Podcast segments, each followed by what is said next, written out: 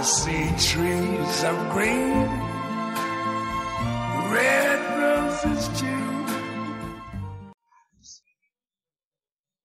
大家好，这里是陈说新财富。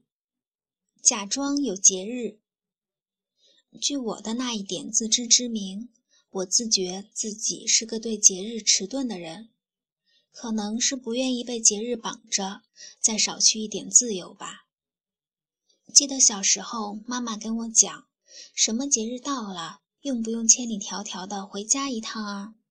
我会很直截了当的说，我没有节日的啦。再比如，老有人说今天过节，记得吃月饼啦。可是我就是会去吃小鸡炖蘑菇。今天我不想吃月饼，我都已经数十年如一日的不吃月饼了。毕竟两排不结实的牙。一直也没好过。节日本身，或是去纪念一个人发生了什么，一个特别的行动，一个不同寻常事件，后人却要去假借节日来完成一些自己企图的事情，节日就变成了一个实践企图活动的契机。因为忘记结婚纪念日而离婚的人，离婚是对的。他们心中早就长满了不满意的狂草，因为记得生日送一朵玫瑰而在一起的人也是对的，因为早就生满怜爱，早就想纠缠在一起，分不清你我。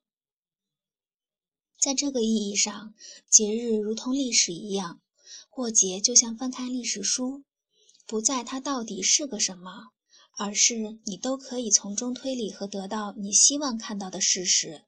你会神奇的发现，你会不得已的揭露点什么。节日它存在吗？或许吧。其实完全可以做个类比。没有见过，并不代表不存在。学过大学高等物理的人们会有充分的体会，比如中微子、暗物质、黑洞，甚至是穿越、轮回，更或者是那个满身红衣服的圣诞老人。那些对他们的存在持怀疑态度的人，无法自证看到过，也无法证明这些肉眼不可见的物质不存在；而相信这些东西存在的，也是因为相信就是笃信而已，所以这些东西就存在了。西方在上个世纪八十年代，曾有作家煞有介事地回复一个八岁的孩子，认真地告诉他：“是的。”圣诞老人确实是存在的，为什么呢？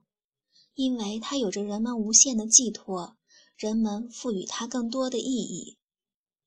其实看过那篇文章的人都知道，因为作者身历战火，他只是向一个八岁的孩子证明了相信圣诞老人存在这件事是划算的，这是一个实用主义角度抛出的解释。要我来讲，一切节日都不存在，那也太过冷血。我的父母和亲戚习惯了我没有节日，便也不会假借节日来告诉我应该吃点什么，做点什么。日久以来，我们的沟通倒很直接和简单，想吃什么直接说。非要有不熟悉的朋友告诉我说，明天是六一儿童节，记得吃个苹果，吃个饼干，那我也无所谓。假装有节日，顺便吃一口也就罢了。这个朋友无非是找个契机跟我说这个节日的存在实用，我也少不了回句话，表示谢谢提醒，意思是我还记得你。文章来自微信布衣春秋，感谢倾听，下次再会。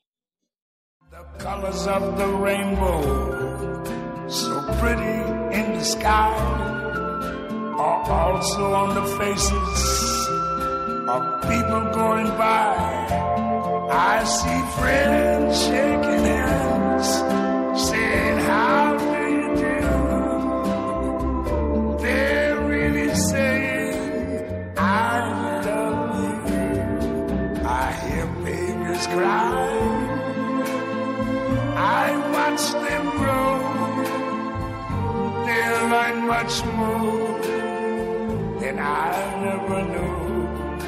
And I think to myself, What a wonderful world. Yes, I think to myself, what a wonderful